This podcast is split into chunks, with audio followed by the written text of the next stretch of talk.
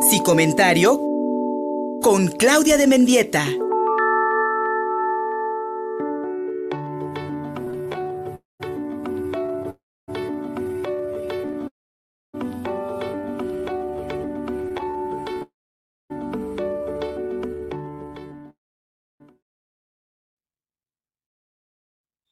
Hola Luis, buenas noches. Es un gusto saludarlos a ti y a tu auditorio como cada martes. Y fíjate que hoy quiero platicar sobre este asunto del ghosting, pero el ghosting en la amistad, ¿no? Que también ocurre, como hemos hablado en algunos otros programas, en las relaciones de pareja, ya sea incipientes o profundas, pero también pasa en la amistad, ¿no? Y bueno, nada más como recapitulando un poquito, porque lo hemos hablado en otras ocasiones, ¿qué es el ghosting?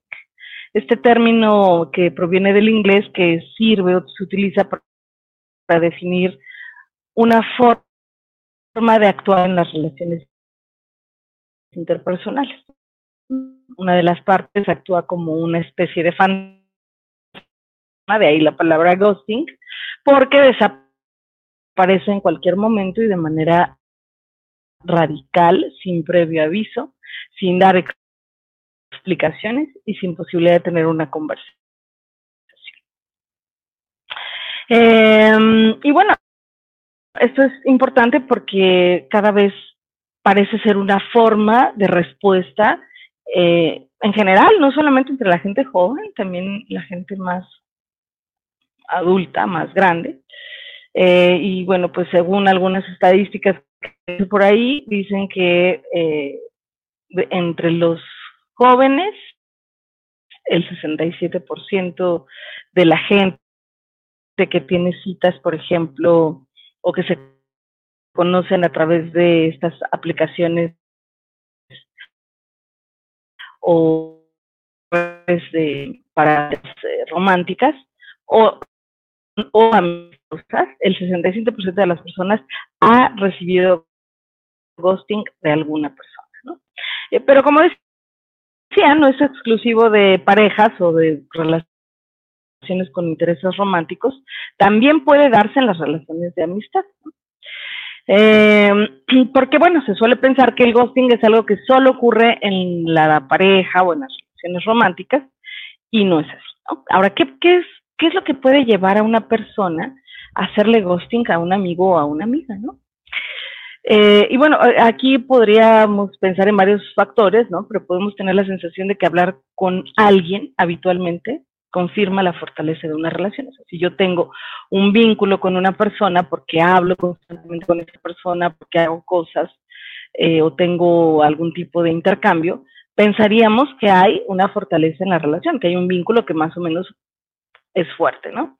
Sin embargo, no necesariamente es así. Cuando alguien actúa de este modo y no hay alguna causa posible que justifique esta desaparición o ghosting, pues lo que está mostrando es una falta de compromiso en la relación o eh, inmadurez a la hora de afrontar una conversación, o tal vez se pueda tratar de una persona a la que le cuesta eh, mucho trabajo abordar directamente los problemas por miedo al eh, y bueno, hay, hay muchísimas causas, ¿no? Pero otras posibles causas podrían tener que ver con algún malentendido que se haya sentido mal con algún comentario y que no pueda expresar o decir lo que siente, ¿no? Eh, y bueno, aún así, siempre es mejor eh, para estas eh, circunstancias, pues, afrontar nuestras relaciones de manera asertiva, ser cuidadosos en cómo eh, mm, gestionamos los problemas, o bien, si ya no queremos la relación, en cómo la cerramos, ¿no? El, el punto es evitar tener conflictos, pero eh, a, la, a, la, vez, como el, el tema de gostear a una persona no evita el conflicto, ¿no? En realidad lo puede hacer más grande, solamente que silencioso, ¿no? Eh, la idea de esto es que es importante evitar tener comportamientos pasivo-agresivos, ¿no? Eh, porque obviamente una persona a la que se le hace esto, pues va a tener una reacción, va a tener, va a generar una respuesta emocional, conductual, se va a sentir herido, castigado o confundido de qué es lo que sucede. Y en ese sentido ahí se vincula incluso el tema de la responsabilidad afectiva. que es un tema que ya me gustaría tocar en otro programa, Luis, porque creo que de pronto en nuestra cultura y en nuestra sociedad actual estamos poco em, familiarizados incluso con el concepto, ¿no? Yo soy responsable afectivo de, del otro en, toda vez que tengo una relación con el otro de algún tipo, amistosa, romántica, eh, familiar, ¿no? Hay una responsabilidad afectiva de, de mí para con el otro y del otro para conmigo en cualquier tipo de situación, ¿no? ¿Qué perfil de persona se podría observar en general detrás de este tipo de actitudes de ghosting? Eh, incluso puede ocurrir con amigos de toda la vida. ¿no? Bueno, detrás de este tipo de comportamientos, Luis, suele haber un estilo inmaduro y ambivalente en la forma de entender las relaciones y el vínculo. Obviamente eso puede resultar confuso y doloroso para quien lo sufre, ¿no? porque parece actuar de forma superficial en las relaciones, ¿no? La, persona que gostea, y puede estar manifestando un temor al compromiso. ¿no? Eh, no es habitual que con amigos de toda la vida suceda. Normalmente podría suceder con personas donde la relación de amistad está comenzando apenas o es una relación que está más frecuente en redes sociales, ¿no? Y bueno, eso puede generar la falsa sensación de posibilitar vínculos fuertes, aunque en apariencia todo pueda parecer muy intenso y que se haya conectado profundamente, la realidad es que puede que no sea así, ¿no? Eh, y bueno, ¿qué, ¿qué, hacer con esto? ¿no? Si finalmente un amigo ya me abandonó, ¿no? ya me gosteó, eh, pues es muy importante entender que la sensación de intensidad que en ocasiones nos pueden generar estas relaciones que aparentemente son profundas y no lo son, es importante tenerlo claro, ¿no? Sobre todo si es una relación que empezó por redes sociales o a través de alguna app de citas, por ejemplo, ¿no? Eh, pues entender, entender que es importante diferenciar qué tipo de relación es, diferenciar la inmediatez de la profundidad en los vínculos es algo importante. A lo mejor no es una relación tan cercana como yo la percibo, a lo mejor estoy pensando que sí lo es o no.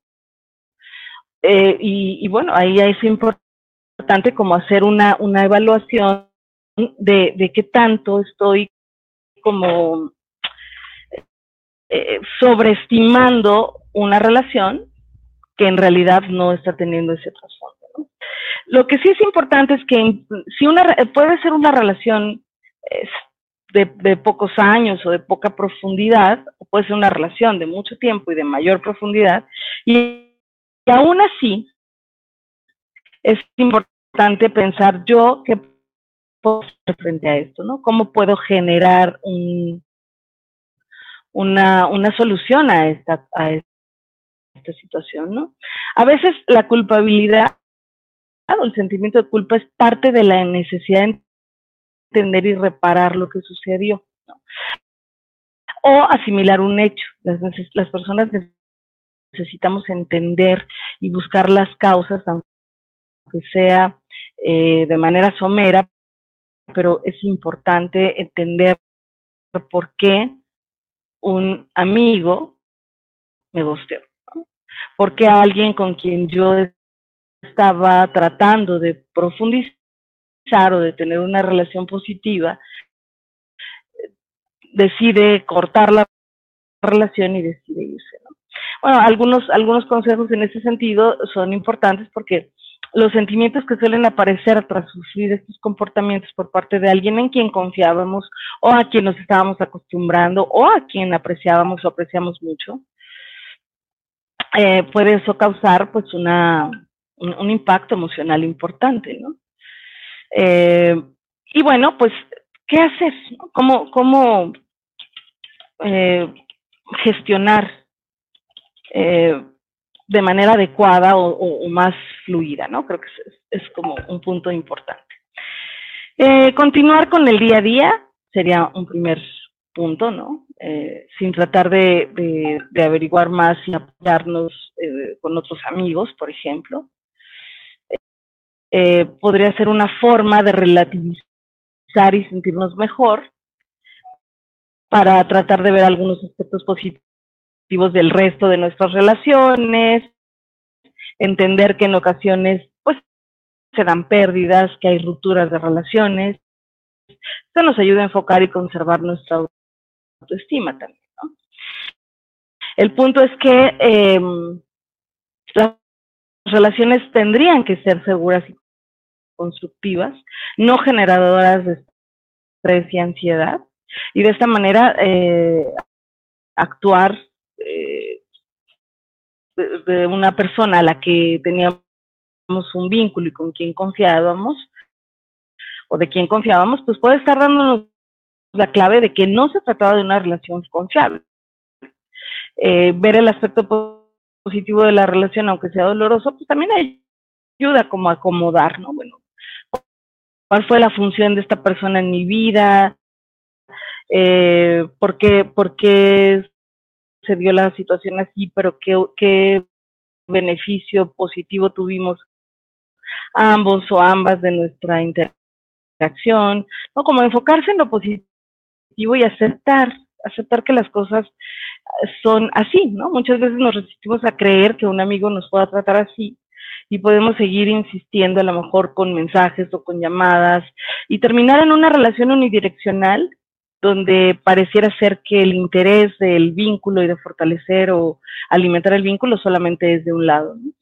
Y creo que en ese sentido, pues es importante saber cuándo debemos poner la línea, ¿no? Como la, o, o, parar, poner un alto para dejar de insistir, ¿no?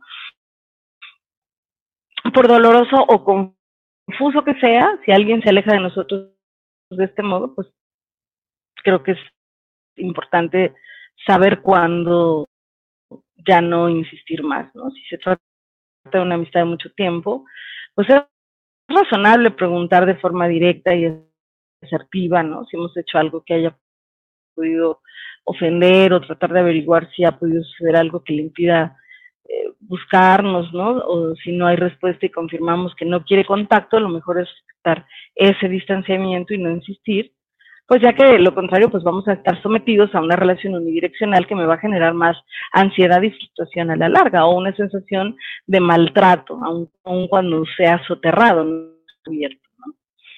Mm, ahora, ¿por qué, ¿por qué ocurren estas cosas aún en relaciones de largo plazo? Parece que a veces la distancia que nos permiten las las redes sociales, ¿no? Por ejemplo, puede favorecer este tipo de conductas. Entonces, eh, la misma cultura en la que nos, en la que estamos inmersos, donde todo es rápido o mucho más acelerado, eh, esta cultura light que prevalece desde hace ya varias décadas, ¿no? Eh, puede, puede dar lugar a que se, a que se desarrollen este tipo de comportamientos y que pues es como justo un reflejo de la falta de responsabilidad afectiva. ¿no? Todas las personas que tenemos un vínculo con alguien más tenemos una, eh, como decía hace un rato, una responsabilidad para con el otro. ¿no? Mis acciones, mis actos, van a generar un impacto en el otro con quien tengo una relación, ya sea amistosa, laboral, de pareja, de familia, hay una implicación. ¿no? Obviamente, entre más estrecha es la relación, entre más vínculos se han ido desarrollando, pues más eh, implicaciones afectivas tendría una situación. ¿no? Eh, no es lo mismo a lo mejor la responsabilidad afectiva que tengo con un amigo que conocí o con una amiga que conocí a través de un social y tenemos un vínculo meramente por eh, los chats de estas redes sociales y que además es de poco tiempo o de poco impacto y eh, a una relación de una relación amistosa, por ejemplo, con quien tengo cinco años de conocernos o veinte o 30 incluso. Eh, como que habría, las razones serían diferentes, ¿no? En el caso de las relaciones eh, más efímeras o de menor tiempo, de redes sociales, pues tal vez se considera que no es tan importante porque no es una relación real, entre comillas. Y ahí, ahí sí es como importante ubicar como el contexto de esa relación amistosa y la volatilidad que pueden tener las relaciones a través de las redes sociales en muchos de los casos. Eh, y ahí es la explicación a esto sería como la falta de compromiso que las mismas redes sociales nos permiten eh, asumir, digamos, ¿no? Como no tan importante como si fuera una relación en el contexto cotidiano físico real. Em, sin embargo, eh, cuando esto pasa en relaciones de más años, donde había una relación sólida o una relación que aparentaba ser sólida, pues ahí, ahí es donde se implican estos otros factores y por eso hablaba del perfil, ¿no? Como personas que son evitativas, que no les gusta afrontar conflictos, que le tienen miedo al conflicto o que tienen miedo al compromiso o que no tienen una habilidad para poder poner en palabras y clarificar lo que sienten, lo que necesitan y organizar sus emociones y sus ideas. Definitivamente tiene que ver con alguien que no puede afrontar algo. Y creo que es importante también la empatía, y ponerse en los zapatos del otro. ¿Qué, ¿Qué, sentiría yo si alguien a quien yo aprecio, con quien tengo una relación de algún tiempo, con quien tengo un compromiso emocional establecido de, de tiempo atrás, de repente desaparece? ¿Qué sentiría yo? ¿Cómo me sentiría? ¿Qué pensaría? Eh, porque es, creo que la persona que gostea en una relación de más tiempo y de mayor involucramiento emocional no está, no está dando cuenta de que está generando un malestar emocional, que no, es, no está dando cuenta que está generando en el otro confusión, tristeza, ansiedad, y que es válido y que es un derecho en, las relaciones humanas eh, saber por qué alguien está decidiendo romper una relación es, es, es un, un asunto de responsabilidad afectiva, es un asunto de respeto al otro y, y, por supuesto de respeto a lo que hubo en su momento. Muy bien, pues eh, creo, creo que habría mucho más que hablar de esto, pero creo que es un punto importante el, pensar en la responsabilidad afectiva que ya retomaremos en algún otro momento. Me pueden localizar a través de mis redes sociales, eh, Twitter, arroba Claudia Mendieta, Instagram, Claudia Mendieta, y a través de mi Facebook me encuentran como Claudia de Mendieta, o en mi correo electrónico cdmendieta, arroba. Un gusto saludarlos, bonita noche. Síguenos en Facebook y en Twitter. Estamos contigo, Puebla.